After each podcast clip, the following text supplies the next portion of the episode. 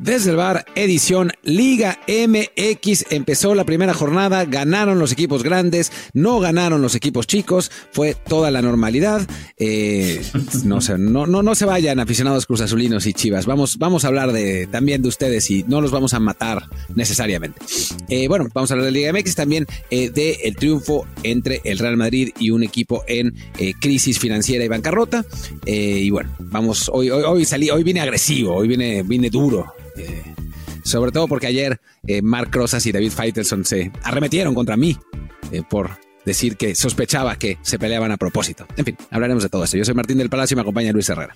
¿Qué tal Martín? ¿Qué tal Barra del Bar? Fans de Footbox y peleoneros como Crozas, Faitelson, Samohil y muchos más que dicen que no lo hacen adrede, pero sabemos que es adrede. Sabemos que este maldito desgraciado que es el Palacio jamás mentiría de cosas así aquí.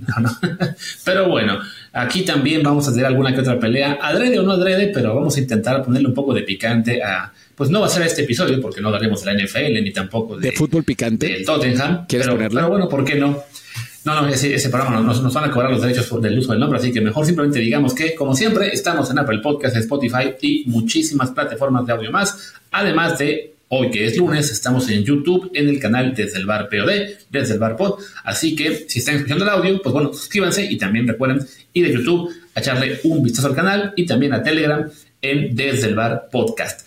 Y bueno, como siempre hago, recopilo algunos comentarios. La semana pasada nos dijo el señor A. Veller. ¿Qué onda? Ya empiezan las copas asiática y africana de naciones. No estaría de más alguna clase de seguimiento.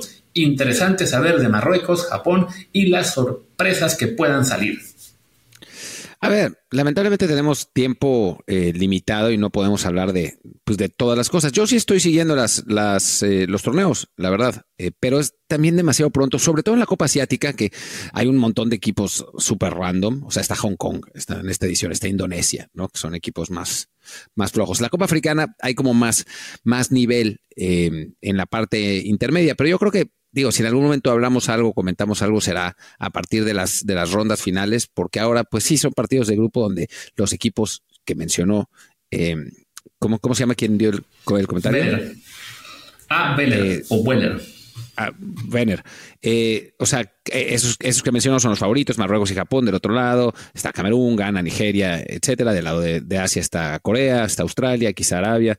Eh, están, o sea, tendrían que avanzar y ya después se va a poner mejor la situación. Sí, era más divertido seguir la Copa Africana o la Copa Asiática cuando estaba ahí el Vasco Aguirre, eh, quedando eliminado de forma temprana en ambos casos, pero bueno, ahora que no tenemos un técnico mexicano en esas, en esas selecciones, pues no hay, no hay mucha, no razón, pero oye, sí es un poco de nicho el seguir Asia y África, aunque sí algún comentario podremos hacer, ya que estén los últimos ocho en el caso de África, los últimos cuatro en Asia. Pero hoy vamos a quedarnos únicamente con fútbol champán. Así que diría, Martín, que eh, empecemos primero con lo que es el, el, fútbol de verdad, el fútbol fuerte, la Liga MX, y dejamos al final la, esa, ese torneo árabe o no. sí, sí. No, espera, hablemos un segundo de, de las peleas en Televisa, porque creo que es un, es un tema que está divertido. O sea, para los que no estén en contexto, yo ayer puse un tweet eh, diciendo lo que he dicho aquí que me parece que esas peleas son intencionales, o sea, que lo están haciendo porque les funciona a nivel eh, engagement. Reaccionaron pésimo, eh, reaccionó Crozas diciendo que era mentira, que cómo podía, que tenía que presentar pruebas, no, ni que fuera tampoco algo tan serio, ¿no? O sea, es, es, es lo que yo le decía a Crozas, no es, no es que sea un tweet, o sea, no, es, no los estoy acusando de corrupción o nada, es algo, es una táctica que, bueno, se ha empleado en distintos medios de comunicación a lo largo del mundo Uh -huh. por los últimos 10 años, ¿no? O sea, Steve A. Smith, el, el, el, comentarista de NFL y NBA, digamos que ha hecho su carrera con base en eso. Y en parte también los de fútbol picante y Álvaro, etcétera, ¿no? O sea, no es que haya dicho nada en particular. Y después Faitelson salió diciendo, es que yo no soy un payaso. Eh, digo, también ah, tranquilo. David, o sea, no, o sea, no, no es para tanto, ¿no? Eh, pero creo que, mira, yo tengo tres cosas que decir. Una, me parece poco probable que no haya, digamos, cambiado nada, dado que no se peleaban nunca y ahora se pelean todo el tiempo contra todos, incluido contra mí. Esa es una. Segunda, si no se están peleando a propósito, entonces el ambiente allá adentro debe ser de terror, porque se están matando constantemente. O sea, tuitea uno y el otro lo madrea y después el otro tuitea y también lo madrea. Todos están como con, con los cuchillos eh, desenvainados, ¿no? Está eh, muy loco. Y la tercera cosa es que si lo quisieran hacer, pues bueno, se vale, no es ilegal, no es terrible, no es, eh, no es algo que, que condenable. Sí, o sea, manufacturar la polémica, pues no es ideal, pues, pero es lo que funciona hoy en día y pues funciona hoy en día y ni modo, ¿no? O sea, no, yo no seré yo quien, quien tire la primera piedra. Eh, mi tweet no era ni siquiera eh, agresivo ni, ni mucho menos, era simplemente constatar algo que parece muy evidente. Sí, es que a ver, yo creo que también es un poco para ellos el tratar de no, no mostrar, digamos, los tejemanejes, eh, backstage del, del, show, ¿no? O sea, es un poco, por yo que soy fan del wrestling, pues eh, no, no, voy a, no, no, me va a causar mucha risa que me estén diciendo, es fake, es fake, ya todo está preparado. Bueno, pues yo sé que está todo preparado, pero pues no, no hace falta que me lo repitas, no hace falta que le esté haciendo al público eh, una y otra vez eh, que es fake, o en el caso de un mago, ah, pues así es el truco, ¿no?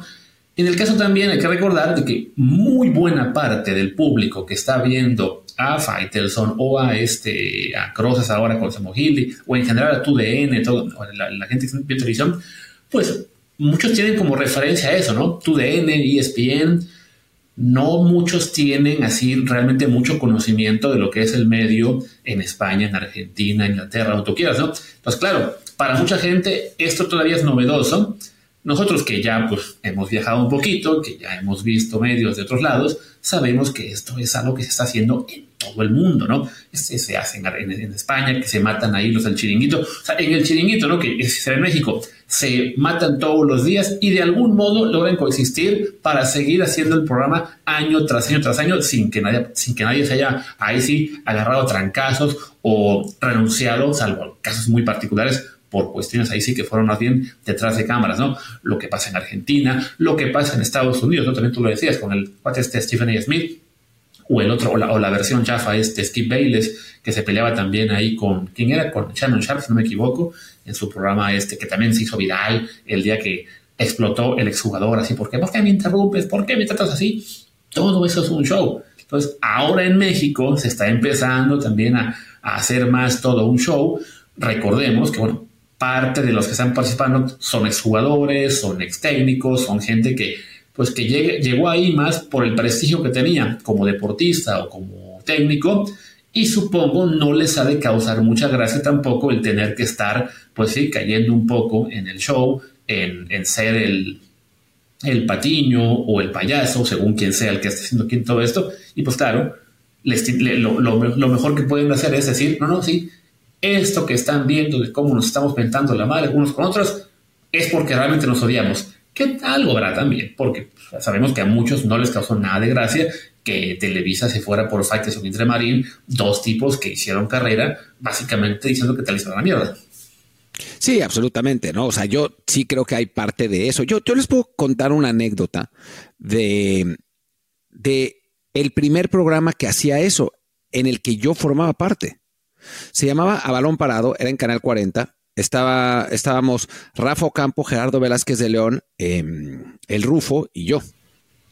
Y pues el programa era esencialmente eso, el Rufo.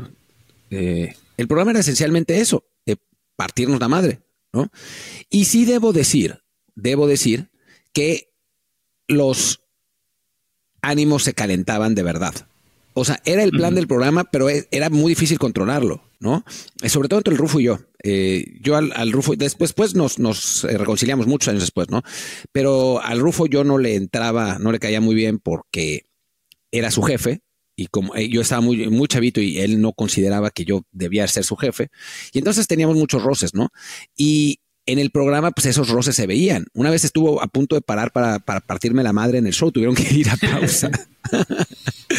Em, así que sí, no dudo que la idea sea intencional, pero tampoco dudo que genuinamente no se amen eh, los unos a los otros. O sea, eso no, Pero que les hayan dado carta. Porque, a ver, si Emilio Escárraga dice esto, este desmadre se acabó, se acabó. O sea, nadie se pelea con nadie. ¿no? O sea, se acabó. Eh, Mira Escarra o Bernardo Gómez en su momento, quien, quien fuera, ¿no? O sea, punto. pero obviamente les están dando carta abierta para madrearse, ¿no? O sea, es, es, es algo que, aunque no sea a propósito, lo están estimulando. De eso a que todos se quieran y que sea fingido, pues no necesariamente es cierto. Sí, creo que es eso, que les dieron carta abierta y de nuevo, ¿no? Por el tema de que pues, saben que es lo que genera rating en todo el mundo, saben que es lo que está atrayendo a más gente en redes sociales, sobre todo al público más joven, que pues creo que sí, en buena parte, eh, que está pendiente, no sé, de TikTok, de Instagram, en mucho menor medida, de Facebook o de Twitter, este, pues les llama la atención eso, ¿no? Lo, que es estridente, lo que es este, eh, una pelea ahí, mucho más que el análisis más serio o más este, eh, enfocado en lo deportivo. Y claro, pues entonces los jefes dicen, ok, si se, si se pelean, no hay problema, no habrá represalias, y de ahí se pueden aprovechar tanto los que quieren hacer el show, porque saben que el show les da este, pues más eh, rating y más este, prestigio, o por lo menos mejor paga, como los que dicen, bueno, pues si me puedo pelear y no va a pasar nada, pues se pelearé. Porque sí, definitivamente, si no hubiera esa, digamos, eh, ¿cómo se diría? Pues autorización de los jefes para que los empleados se puedan pelear, los empleados no se pelean. no, no voy a decir nombres, pero yo conozco a alguien que varias veces le dijeron a sus jefes, no te vas a pelear en Twitter porque no. Y no se peleó en Twitter por ratas.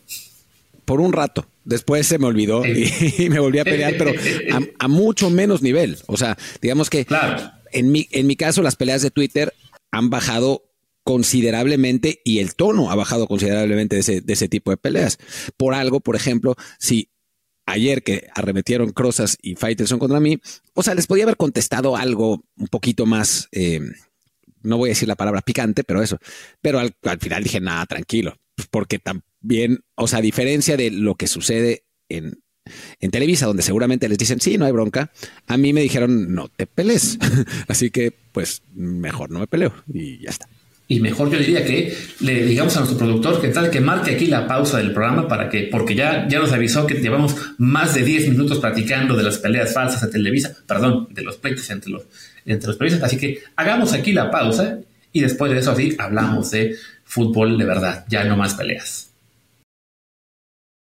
Y bueno, seguramente la mitad de los eh, escuchas se fueron, ya después de que dejamos de hablar de peleas, pero hablemos de Liga M de Liga MX. Tendremos un, pequeño espacio también para hablar del Barça Real Madrid eh, después de, hablar de Liga MX. Em, pero bueno, hablemos, eh, no sé Luis, si quieres irte por orden de, partidos o, por orden de equipos o no, no, no sé cómo, cómo lo veas. Bueno, ya con la experiencia del programa del viernes que hicimos la previa y que hablamos de todos los partidos y nos echamos una hora, creo que hoy sí vamos a tener que ser mucho más breves y enfocarnos más bien pues, en, los equipos más, eh, ya sea populares, grandes, competitivos, y en, más casos, pues solamente la mención de entrada. Arrancó el torneo el viernes con un Querétaro 2-2 Toluca, un Mazatlán 0 San Luis 1, pues básicamente es lo que vamos a decir. Empezó el torneo. Yo no vi esos partidos, no sé si tú los pudiste yo ver. sí. No tengo mucho que decir de ellos. Yo sí. Curiosamente, yo sí. Eh, sí, porque no tenía nada que hacer el sábado. Eh, estaba, mi mujer estaba trabajando, entonces pues, estaba yo tirado en mi cama viendo los partidos de fútbol de Liga MX antes de... para que ustedes vean, mientras Martín hace podcast, su, su mujer es la que trabaja y la que sostiene ese hogar. Sí, porque ya digo, ya que nos paguen más en el podcast, maldita sea, aquí que nuestro productor nos esté escuchando, exigimos mejor paga. Para que la mujer de Martín trabajando en sábado para poder darle de comer, imagínense.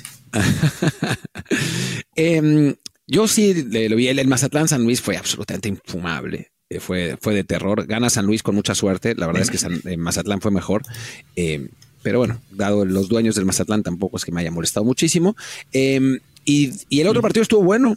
La verdad es que el otro partido estuvo bueno. Querétaro arrancó bien. arrancó además con dos jugadores jóvenes em, mexicanos. Tenían un impacto. un chavo lateral eh, Pablo Ortiz, que metió un golazo de media distancia, que me parece que era el 2-0, sí, el 2-0. Y el 1-0 es una, un corner que Edson Ayón, el 9 este de Querétaro, que es un, es un tipo de 1.90 muy fuerte, em, gana por arriba, peina y se la da, ya no me acuerdo a quién, para hacer el, el 2-0, que ganaba Querétaro con mucha tranquilidad. Buen partido de Ayón en general, Ortiz también, eh, los dos bien, la verdad es que buenas, eh, buenas sensaciones. Pero después se echaron para atrás y Toluca presionó, apretó. Eh, Marcel Ruiz también eh, tuvo, tuvo un partido interesante y al final, en el último minuto, empatan 2-2, en el que, pues no sé si fue el partido más emocionante de la primera jornada, pero puede ser porque el resto estuvo pues, bastante para llorar. Sí, pues de entrada el de más goles, cuatro goles en ese partido, de ahí en fuera la mayoría fue de uno o dos, solamente hay un partido con tres goles y fue entre los dos peores equipos del torneo pasado. Entonces, sí, pues ahí Toluca rescata el punto al 96 con gol de Pereira, pero bueno, supongo que no habrá mucha gente que quiera que sigamos hablando de, ese partido, así que pasemos a los del sábado, donde ahí sí ya jugaron los, equipos populares, no con muy buena este, previsión de lo que será este torneo, en el caso de Cruz Azul, que pues pierde 0-1 contra el Pachuca, acaba señalado a los jugadores que están jugando en lugar de Escobar, acaba creo que incluso con agresión del público, bueno, de, algunos aficionados, no del público en general, de algunos aficionados hacia el técnico Anselmi, pues esta no arrancó nada bien para la máquina. No, para nada. La gente estaba muy entusiasmada con el nuevo proyecto, eh, con el nuevo director deportivo, con los refuerzos. Llenaron el Estadio Azul prácticamente. Eh, bueno, volvió a ser el Estadio Azul.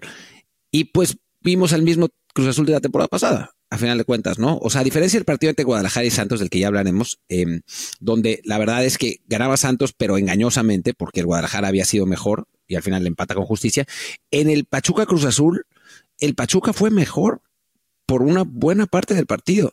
Después Cruz Azul anota, le anota, le, anula el gol, em, pero el, Pachuca fue mejor y en Cruz Azul a mí la impresión que me da, y, yo insisto, el, pronóstico que, que di en, en, el programa de la previa desde el bar que Cruz Azul iba a andar bien, yo lo mantengo, ¿eh? o sea, es un partido, pero sí tengo la impresión de que eh, primero les costó trabajo adaptarse a su nuevo esquema y después los problemas internos deben haber em, tenido su, su impacto. Eh, en mi, mi, impresión, yo no vi el partido completo porque estaba narrando, vi el resumen largo después, eh, pero mi impresión y lo que vi es que eh, Piovi, que es el, jugador que entra en lugar de Escobar, eh, no estaba jugando mal hasta que se equivoca en el gol y después empezó a jugar fatal.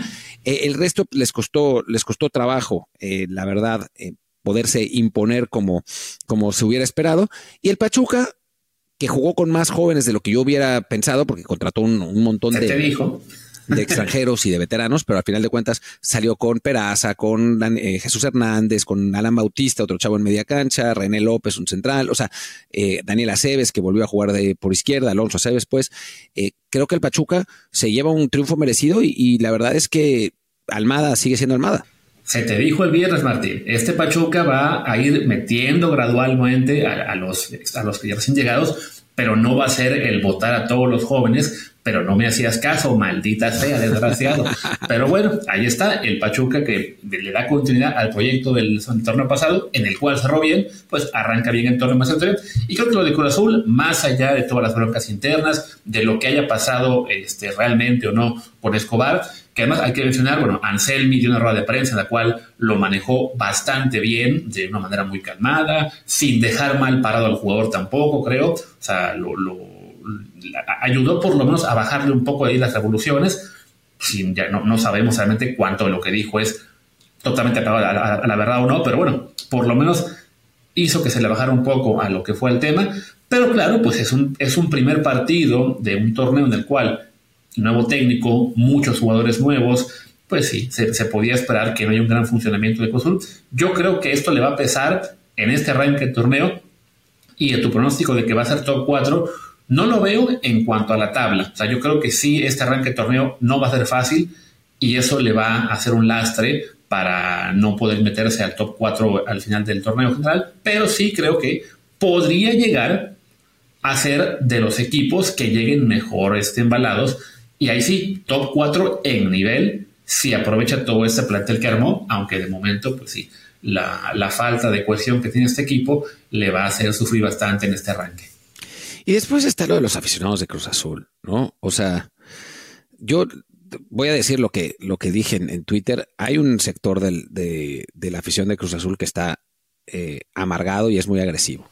¿no? Y, son los que eh, pones un tweet que dices, Orbelín eh, Pineda, no, no renueves para poder tirar a Europa y te salen a tirar mierda. Los que dices que vendieron a un jugador compraron un jugador por un montón de dinero que no es suyo y te salen a decir que no y aparecen los superfans, que esos son súper super nocivos, los don cruzazulinos del mundo, eh, y que son los que le avientan cosas al técnico después de una derrota en la jornada uno. O sea, digo, nunca, está bien aventarle cosas al técnico, ni mucho menos, pero en la jornada uno, por piedad, ¿no? O sea, y, y, bueno, y lo de Ochoa y todo eso, o sea, hay un nivel de amargura en la afición de Cruz Azul que pues no es sana. Sí, no, es una amargura que ya viene de muchos años. Yo creo que esa amargura se fue acumulando durante la era del subcampeonísimo, que además recordemos, llegaron hasta los 23 años, si no me equivoco, sin ser campeones en el fútbol mexicano. Y el torneo que ganaron, pues no sirvió para bajar ese, ese ardor, ese dolor, esa sensación de que es una afición realmente muy dolida. Claro, son campeones y después viene todo el desmadre directivo que les destroza el equipo, que los manda a últimos lugares. Y además campeones pues, de un torneo corto en el cual te dura literalmente cinco o seis meses la alegría y ya el, el que sigue. Entonces, y como que ser campeones de ese torneo que fue clausura 2021, si no me equivoco, pues no, no, no ayudó a, aliviar un poco el ánimo de ese sector realmente agresivo y se ve, ¿no? Tanto en ese, en ese proceder ahí en el estadio, el agredir al, al técnico, al abuchar de esa manera en el primer partido, en las redes, al estar siempre a la defensiva. También hay dos vertientes, ¿no? La que se enoja y avienta cosas y mienta madres en la jornada 1 y también la que está pues ya tan este, defensiva que todo lo que hace el club lo aplaude, todo lo que se le cuestione ataca al que, al que lo hace, pero sí, es en este momento una afición, la verdad, pues de las más, este, no sé si tóxica es la palabra, pero puede que sí.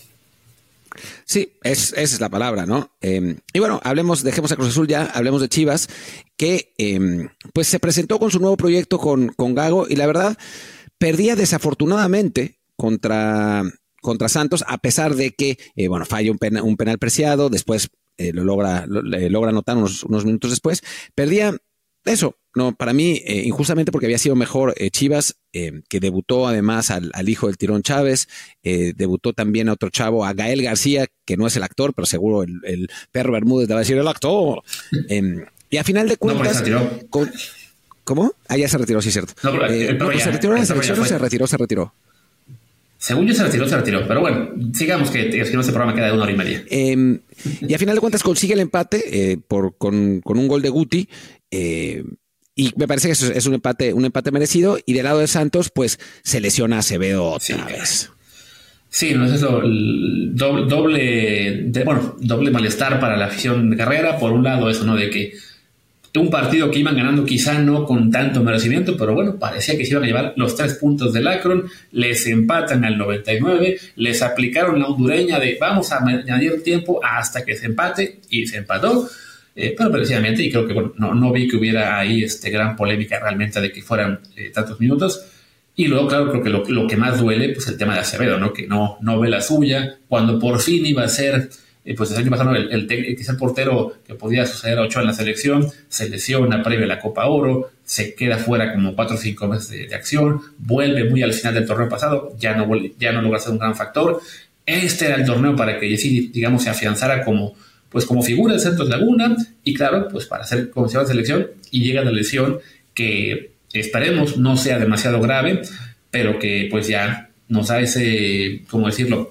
Ese temor a que las lesiones acaben siendo pues algo que, frustre el despegue completo de un portero en el cual pues tenemos todavía mucha esperanza de que sea el heredero de Ochoa, ¿no? Sí, sí, la verdad es que no, no ha sido, eh, no han sido unos meses fáciles para Carlos Acevedo. Eh, ojalá que logre recuperarse físicamente, creo que eso, eso va a ser eh, importante. No sé qué tan grave haya sido la lesión, eh, no sé ni siquiera si sabemos ya eh, si, si, la lesión es, es, grave o no, pero es, un portero con condiciones sin duda, que bueno, físicamente, a pesar de que nos parecía que era muy chico, la verdad es que no lo es, y que eso también puede ayudar, porque ya estaba escuchando que Malagón ahora es mejor portero que Ochoa, o sea, ah, no, ya, es Malagod, según esto. Ahorita hablamos un poquito de, lo, de que, lo de que tiene Acevedo. Te voy a compartir lo que publicaron en un portal de, noticias de fútbol, del cual no quisiera acordarme, pero dicen: Te presentamos todos los detalles sobre la lesión de Carlos Acevedo. Así dice, eh, estoy citando textual. Todos los detalles sobre la lesión de Acevedo. ¿Qué tiene? Carlos Acevedo se dolió de la parte posterior de la pierna izquierda, por lo cual es posible que pueda tener una lesión muscular. ¿Cuánto tiempo será baja? El tiempo que se ausentará se sabrá en cuanto se realicen los exámenes médicos. ¿Qué partido se perderá por confirmar? Ahí están todos los detalles de su lesión. nada. Ay, Dios mío, qué golazo fue. Parece un tirón, parece un tirón. Sí, no, no, no, no hay todavía, este, ¿cómo se llama? Un reporte ya este, firme de lo que es, pero sí, me dio mucha risa ver este reporte con todos los detalles que es, pues, pues parece que le duele la piernita y pues ya no sabemos más. Y bueno, debutó eh, eh, Holguín, el portero, otro portero de 1,75 eh, de, de, Santos Laguna, que había estado en, las, en la selección sub-20, pues ojalá le, den eh, esos minutos que, bueno, que seguramente tendrá en, los próximos partidos y logre pues tener una buena experiencia en primera división en los, los minutos que pueda, que pueda jugar. Así es, pero bueno, por lo pronto ahí está el, empate de Chivas Santos, no, no deja seguramente contento a ninguno de los dos. Y bueno, el Guadalajara que todavía está esperando a que llegue Chicharito, el cual en teoría lo deben presentar ya en estos días. Eh, ¿Quién más está ahí? Kate Cowell, que llevó, creo que vestido, no sé si de este. ¿De qué era? Que, que generó un poco ruido, pero ya, no importa. Fue, creo que un arranque, pues no el ideal para el Guadalajara, pero por lo menos rescataron el punto, que sí hubiera sido pues muy, muy grave para ellos el arrancar con derrota. Y bueno, pues ese mismo sábado también hubo dos partidos más. El América, 2-0 al Tijuana, en Tijuana, pues como campeón y sin mostrar mucho este, lo que sería el, pues el, poco descanso, la poca pretemporada, arranca fuerte y, se pone, ya, se pone líder ya del, torneo. Sí, increíble lo de lo del América, ¿no? Eh, también con, Que además, con 11 mexicanos. Con 11 mexicanos, sí. Mira, eso no, eso no lo había visto. Em, también. Sí, sí, el 11 fue puros mexicanos. Con algo de suerte, es la, es la realidad. O sea, no es que América haya dominado el partido, mucho menos, pero bueno, termina ganando. Yo me acuerdo una vez que el América también algo pasó, ya no me acuerdo que por qué no pudo jugar y metió a puros suplentes. Y Luis Herrera pensó: este es el momento para apostarle al Puebla y le apostó no sé cuántas ganas le metió al pueblo y el América ganó igual. Sí, no, no, no. Pues esto es un poco algo, algo así, ¿no? también tiene que ver que el rival era el Tijuana, que mencionamos en la previa, pues no es de los planteles más fuertes de, de la primera división. Si a lo mejor esto lo intenta el América contra un rival más duro, no hubiera sido, digamos que es un, marcador tan, tan claro, pero bueno, ganando cero también, Malagón sí, en, en muy buen momento, con muy buenas intervenciones, digo, ya, ya empiezan a poner Malagot ahí en, las redes. Eh, va a haber presión seguramente de, la, afición, de los medios afines a la América y de muchos para que siga recibiendo oportunidades en la selección, sobre todo porque, bueno, volvió Ochoa de su lesión y para algunos contribuyó en el gol en el por el cual perdieron. Yo no considero que haya sido error suyo, pero bueno, el chiste es que sí, Malagón arrancó bien el año y ayuda a que el América, que nuevo, con 11 mexicanos en el 11, que es algo pues muy, muy destacable de un equipo que suele ser eh, pues figuras todos los extranjeros, pues creo que sí eh, da, nos da para pensar que definitivamente las Águilas están para irse rápido en la, parte de la tabla y ser el gran candidato de este torneo. Sí, bueno, ya para que Salvador Reyes se haya metido los dos goles, pero bueno. Eh, y lo del piojo en el Tijuana. Todo, todo mal. bueno, después en el, en el lado de los regios, pues pasó lo que eh, bueno, de El Regio, o sea, de Monterrey, pasó lo que tenía que pasar. El Monterrey gana sin jugar particularmente bien, eh, le gana 2-0 al Puebla. Eh, interesante que jugó Berterame como, como titular, Brandon Vázquez no, no lo hizo, de hecho, no, ni siquiera entró. y creo que no hay muchísimo que mencionar. Este ni convocado. Bueno, tal vez físicamente no esté, no esté todavía. pero no, no hay, creo que no hay mucho que hablar de este partido pasó lo que tenía que pasar. ¿no? Creo que no, no hay mayor sorpresa. Si acaso que los fans del Puebla están lamentando que nos vendieron tan barato a Mimo Martínez porque decían, carajo, su nuevo delantero, que bueno, no, no nuevo delantero, pero ahora quien tenemos más responsabilidad, Martín Barragán, no mete un gol en jugada desde hace año y medio casi. Entonces, dice, dicen algunos, debimos pedirle a Pumas por lo menos 5 millones o más por, por Memo Martínez. Pero bueno, sí, les va a pesar mucho esa baja. Sí, bueno, eh, sobre todo porque Memo Martínez tuvo un gran partido con, con Pumas. No, no, tampoco gran partido. La verdad es que no, no, no exageremos, pero anduvo bien. Eh, le, digo, podemos pasar con, con, Pumas porque creo que ya nos, nos estamos acabando los partidos.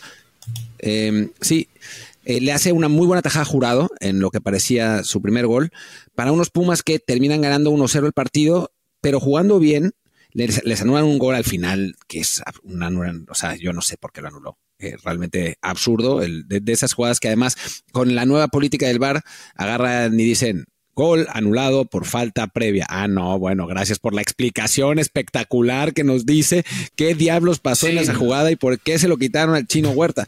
Pero bueno, Pumas muy superior a, a Juárez. Eh, Jurado había andado bien hasta el gol, que es un golazo, un, un pase de, de, chino Huerta eh, en diagonal a segundo poste que remata muy bien Salvio y creo que pues termina la empieza perdón la temporada Pumas de la manera en que terminó la pasada no eh, dejando bueno quitando la liguilla, la temporada regular, dejando buenas sensaciones, eh, con un Chino Huerta jugando muy bien. Eh, me parece que tanto Memo Martínez como Funes Mori pueden funcionar. Al final expulsan a, a, a Nathan eh, Silva, el, el, central brasileño, en uh -huh. una jugada ahí discutible, pero que podía, podía haber sido roja, y eso podría pesarle a, a Pumas para, para el próximo partido, pero por lo pronto sensaciones positivas. Sí, sí, de bueno, el hecho de poder ganar el primer partido, en un partido, bueno, además siendo uno de los equipos que tuvo menos descanso, que además tuvo pues bastantes cambios de jugadores importantes, eh, es un buen arranque, eh, lástima que lo haga pues contra nuestro amigo Diego Mejía, que es el técnico del Juárez, al cual pues sigue en esa mala racha con la cual acabó el, el torneo pasado, pero bueno, es, es un buen arranque ese de Pumas. Y lo del bar es la verdad una, una de atole con el dedo terrible, ¿no? O sea, porque mejor que cuando, mencionó, cuando avisó un día esto de que, bueno, van a dar sus explicaciones en video, sí me pareció leer eso, ¿no? De que, ah, no, simplemente van a decir, es roja, es falta, pero pensé, no, no, eso es muy básico, ¿no? O sea, no cambia nada que el árbitro diga es roja, si de todos modos ya estamos viendo eh, o veíamos antes si era roja o no, ¿no? Creo que este, también tiene que ver un poco con que tienen el pavor de que si el árbitro explica, va a acabar haciéndose bolas. De hecho, yo vi el, el, video, creo que fue justo el de ese partido, el de, de ese bar, y el árbitro parecía cagado de decir, la decisión es tarjeta roja, así como que tenía miedo de, de equivocarse, ¿no? Entonces, quizá por ahí es que decide la comisión de arbitraje, pues solamente poner esto con Ah, bueno, van a informar qué deciden. Quiero creer que ya que van viendo que esto es muy cortito, que no satisface a nadie, y también que los árbitros empiecen a ganar un poquito de confianza en sí mismos para hablar en, el micrófono ante el estadio, pues si puedan por lo menos explicar, cambié mi decisión porque tal jugador empuja tal, ¿no? Es roja porque me parece que es un acolazo grave, y así, ¿no? Pero sí, lo, lo, de ayer, hasta ahora, la verdad es que sí, es muy poco que, que ofrecer y solo hace pues, que la afición piense ¿no? que es atole con el dedo y poco más. Sí, es, es absurdo. Vamos a ver si, si publican las conversaciones del bar, que eso creo que sería interesante, ¿no? O sea, eh, que ahí es donde vamos a poder entender un poco más qué pasa en el proceso. Que digan, Uh -huh. Expulsé a este jugador porque dio una patada. Ah, no, bueno, pues gracias. ¿no? O sea, que, que eso, eso ya lo vimos todos en la, en la pantalla. Pero si de pronto dice, no, no, eh, vemos, no, no, eh, Chino Huerta eh, tiene el balón, pero retrasa la jugada porque ahí eh, aparece Funes Mori empujando al defensa de. O sea, algo más, ¿no? O sea, que, que nos, den, claro. nos den un poco más de claridad en, en por qué la, la toma de decisiones. Sí, y bueno, ya para acabar el repaso del arranque de la liga, podemos mencionar que el Necaxa le gana el duelo de tuertos al Atlas 2 a 1, eh, con remontada, de hecho, había arrancado ganando el Atlas. También unos, unos rojinegros que se quedan con nueve hombres, les expulsan a Aldo Rocha al 61 por doble amarilla y a Trejo al 90. Cae el segundo gol el Necaxa eh, unos minutos después, ya en la prórroga, cortesía de este gran prospecto que yo quisiera ver en Europa algún día, como es Alan Montes, del cual Martín no tiene ninguna fe. Caramba, vez, tiene como 30 años. Explotó contra él. Pero bueno, este, pues entrada de Necaxa creo que ya con esto lleva la mitad de puntos del torneo pasado. No, no, le fue tan mal el torneo pasado, pero sí, pues en un juego aquí en vi ayer en las redes que comentaba esto del partido de Atlas, un fan de Necaxa, que decía, ¿no? Ya me puedo ilusionar yo dije, pues no, la verdad es que pues, le ganaron al Atlas, así que no, es para ilusionarse, pero bueno, siempre es bueno arrancar un torneo con victoria, pero sí creo que es, este partido pues simplemente coincidió que hubiera dos de los peores equipos del torneo frente a frente. Yo ni siquiera me acordaba que estaba ese partido hasta que en la mañana vi live score y dije, ay, hubo partido de fútbol mexicano ayer en la noche. Así que, que bueno, la NFL también acapara mucho de nuestra atención en estos eh, en, estas semanas por cuestiones laborales eh, también. Así que bueno, pues es, lo que hay. Eh, pero, pero bueno, vamos a ver qué, cómo continúa el Necaxa. A mí lo que me dio gusto es que anota Ricardo Monreal, que es un jugador del que habíamos mencionado en, el, en la previa, delantero mexicano, y da un pase para gol, para el gol definitivo, Heriberto Jurado. Sí, Heriberto Jurado, como hemos dicho que es una de las grandes promesas, que además llevamos semanas escuchando rumores y reportes de que lo quiere el América, lo quieren las Chivas pues por el momento sigue en Necaxa, da la asistencia para el, para segundo gol. La verdad, yo prefiero que se quede ahí y que aún quede alguna posibilidad remota de que lo vea un equipo europeo y se lo lleve. Pero bueno, de por lo pronto, mientras juegue, es lo importante, ¿no? Por cierto, señor del Palacio, el señor, este, este joven Ricardo Monreal, del que hablas con tan buenos augurios, tiene 22 años, va a cumplir 23 en febrero. Alan Montes, a quien tanto detestas y de quien acabas de decir que tiene casi 30 años, cumplió 23 en octubre. O sea, tienen la misma edad estos dos. ¿En serio no tiene 27 Alan Montes? Yo pensé que tenía como 27. una disculpa para Alan Montes, una, una, disculpa para Alan Montes que además ahora que veo que mide lo mismo que su hermano, 1.93, eh, cambió totalmente mi perspectiva. Joven talento mexicano que perfectamente puede emigrar al extranjero. Debería seguir los pasos de César. ya, lo intentó hace un año, ¿no? Que estuvo, ¿qué? Al final a prueba, no sé si se quedó, aunque es un torneo con el Burgos y... Ah, con el Avilés, Creo que se acabó quedando en un equipo de cuarta división, pero se regresó muy rápido. O sea, se fue al Burgos, que fue el equipo al que se decía que iba, en el que iba a jugar, que era un equipo que además había subido a segunda división española. No se queda y creo que sí alcanzó a firmar con un equipo de cuarta división, pero solo se quedó un semestre o algo así y acabó volviendo al fútbol mexicano. Sí, creo, creo que es el Avilés. Es el Avilés con el que terminó jugando, que es un equipo eso, de, cuarta división. Pero bueno, pues ya que hablamos de la cuarta división española, ¿por qué no? Pues hablemos de un equipo que jugó como si estuviera en la cuarta división española, que es el Barcelona. Y, cuyo nuevo técnico podría estar en la tercera división española, ¿no? O sea, que, que podría ser Rafa Márquez. Se ve complicado, la verdad. A ver, no, yo no creo que el Barcelona haya jugado tan mal. Eh, creo que empieza pésimo, recibe dos goles. Después empareja el partido, Lewandowski hace el, el, 2-1, viene ese penal, que es un penal discutido. La verdad es que me parece a mí que, no es. Y el Barça ahí está peleando el partido, ¿no? Pero después, obviamente, el discurso termina siendo muy eh, lapidario porque les meten el cuarto, Vinicius tiene un partido de locura y pues se nota en este momento la falta de talento en el plantel del Barcelona en comparación con el Real, con el Real Madrid, ¿no? Que siempre, siempre será la comparación, aunque eh, sea más grave que el Barcelona ha sido, ha dejado de ser relevante en el panorama europeo, ¿no? Hoy por hoy no es un equipo top 5, top 6, top 7 de Europa. Y, como jugó ayer, quizá ni de España al final del torneo. Que además, el, tema del, del, penal ese polémico me da mucha risa porque en los últimos días estuvo muy fuerte en las redes el recordar una polémica de aquel partido que acabó 5-0, pero en el cual no se marcó un penal a favor del Madrid cuando estaba el encuentro apenas 2-0. Entonces se la pasaron chillando los madridistas de que es que ese penal eh, fue culpa de Negreira, maldita corrupción, este, no lo marcaron y pudo haberlo cambiado todo. Pues pudo haberlo cambiado todo, pero se comieron cinco y es una vergüenza que estés chillando de que no te marcaron un penal en un partido que al final te comiste cinco goles. Pero bueno, Ahí está, sí, se chillaron mucho por ese penal, polémico, que no les marcaron a favor. Y ahora les marcan uno a favor que quizá no era, pero bueno, ahí está. Es la arbitraje que algunas veces se va a equivocar a tu favor, algunas en tu contra. Cuando eres el Madrid o el Barça, casi siempre va a ser a tu favor. Por supuesto, de vez en cuando va a pasar que si estás enfrentando a un rival de más o menos tu misma estatura, pues sí, alguna vez se va a equivocar el árbitro en tu contra o por lo menos va a marcar algo controversial en tu contra, ¿no? Sí, bueno, además hay que decir que ese penal no era penal, o sea, que absurdo francamente. Eh, y después decían que no solamente era penal, sino que hubiera sido segunda amarilla para Víctor Valdés y roja. Y entonces el Barcelona se hubiera quedado con 10 y que, Sí, pues los, con los arbitrajes pasa así, ¿no? O sea, no son perfectos, eh, hay criterio, eh, deciden de una manera, deciden de otra. Digo, eso no, obviamente no, no deslinda ni mucho menos todo lo de Negreira, que es, que es, otro, otro boleto, ¿no? Pero en jugadas así, pues se puede marcar cualquier cosa. Y en este caso, pues le tocó al Real Madrid que le, que le dieran un penal, pues, pues dudoso.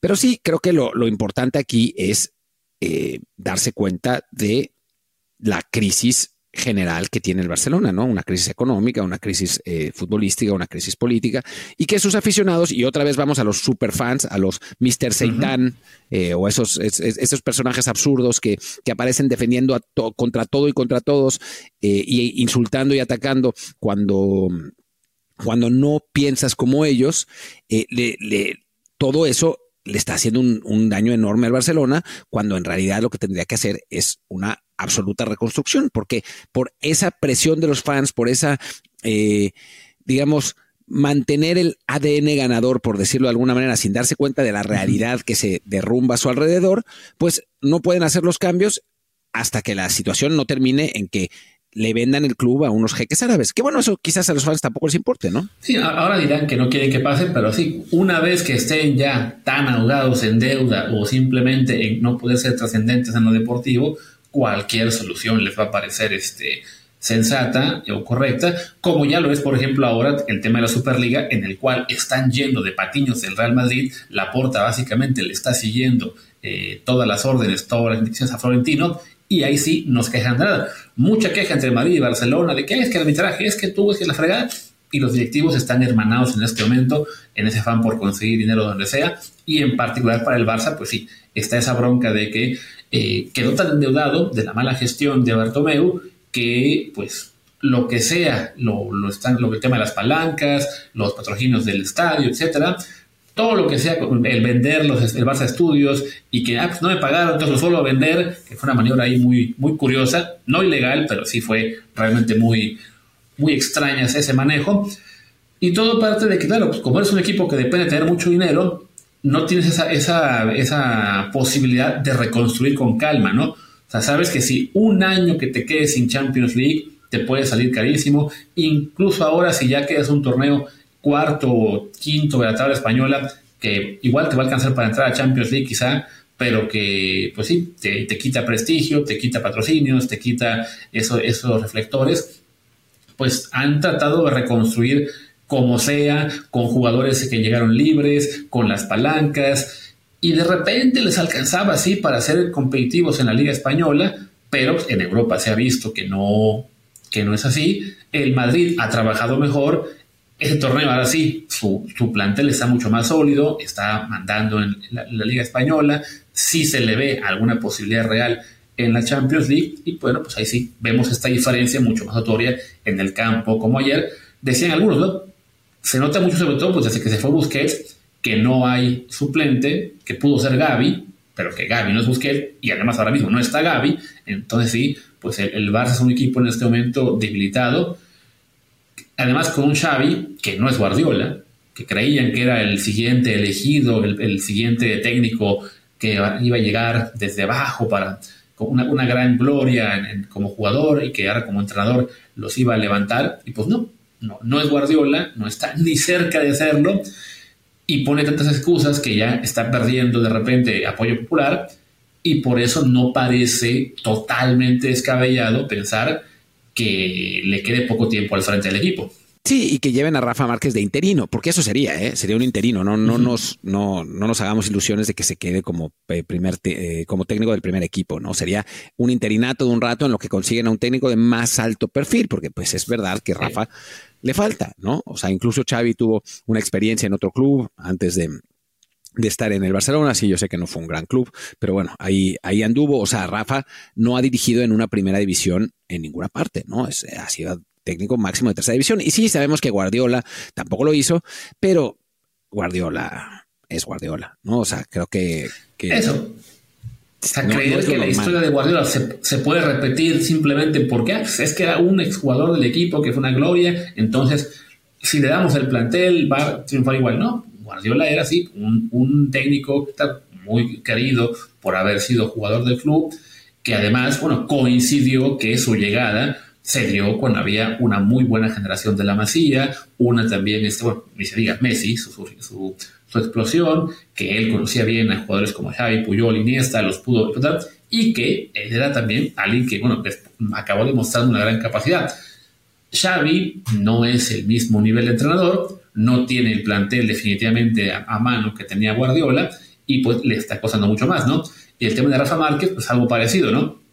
Creo que lo que hemos visto de él en el Barça Athletic, pues es de que se está formando, está, está dando un papel eh, bueno, a secas, diría yo, dirigiendo al equipo B, pero si, este, si corrieran a Xavi, la esperanza de Rafa sería que lo corran lo más pronto posible para que su internato sí sea un, un internato de, no sé, tres, cuatro meses y le dé posibilidad de, de impresionar. El problema es, claro, que pues con el plantel que tiene y con la capacidad hoy que ha mostrado a lo mejor con el Barça B, no hay muchas razones para ilusionarse que él sí le pueda dar la vuelta a todo con el Barça y se logre quedar definitivamente. ¿no? Sí, el Barça B que se, que se le ha ido cayendo de a poco. Eh, ahora, ¿en qué lugar está? Pero lleva cinco sin ganar, ¿no? Ahora, ahora reviso. Bueno, en lo, en lo que Luis Sí, en lo que Luis busca. Sí, o sea, no, no es un técnico que esté completamente formado, Rafa. Y, bueno, digo, obviamente si le dan el internato del Barcelona, pues será una, una gran escuela, eh, le servirá de mucho. Eh, quizás logre estabilizar al equipo, porque bueno, esas cosas también van, van por el estado de ánimo, sobre todo en, en planteles de ese tamaño. Pero sí, digo, yo considero que le falta todavía de dar un paso para, para conseguir algo así. Ojalá que, que bueno, pues que a final de cuentas, pensando en Rafa y pensando en los mexicanos, pues ojalá que sí le den ese interinato, eh, ojalá que sea tan bueno su interinato que se tenga que quedar en el Barcelona, uh -huh. pero se ve, se ve complicado todo, que, que suceda todo eso. Pues. Sí, sí lleva exactamente cinco partidos sin ganar, solamente dos puntos en ese lapso, ya se cayeron a séptimos en la, en la tercera categoría española, entonces digo, no, o sea, nos, nos gustaría mucho que Rafa tenga la posibilidad de dirigir al Barça al primer equipo, pero las circunstancias definitivamente no son ideales, porque además un interinato para él también puede significar dejar ya el, el Barça B, que alguien más sea a cargo del club y al término de la temporada él se queda con nada, ¿no? O sea, ni con el primer equipo ni con el B. Entonces, para él creo que sí, lo mejor es seguir trabajando en la segunda categoría, o tercera realmente, y de entrada, bueno, recuperarse, lograr el ascenso, sí, eso sería un gran paso. Y más adelante se podrá pensar en él como una opción viable para, para dirigir el Barcelona. ¿no? Por ahora sí, su esperanza es un interinato, pero que no tendría grandes perspectivas de triunfar. Sí, y creo que con eso podemos cerrar. Ya mañana hablaremos de lo que pasó con los mexicanos que están en Europa, que cada vez son menos. Eh, así que va a ser un programa corto. pero, pero bueno, ya dejemos la. Sí, podemos añadir NFL para que tenga un poquito más, pero sí no, no pinta muy bien la cosa, ni a los euromesas, ni tampoco la NFL. Bueno, eh, pues nos vamos, nos vamos. Yo soy Martín del Palacio, mi Twitter es arroba martín de ELP. Yo soy Luis Herrera, el mío es arroba Luis RHA, el del programa es Desde el Bar POD, Desde el Bar Pod. En YouTube estamos como Desde el Bar Podcast, así que recuerden, ahí estamos los lunes. No, YouTube es como Desde el Bar POD, perdón, y en Telegram como Desde el Bar Podcast. Suscríbanse en todos y nos escuchamos mañana, sí, únicamente en Apple y Spotify. Chao. Chao, chao.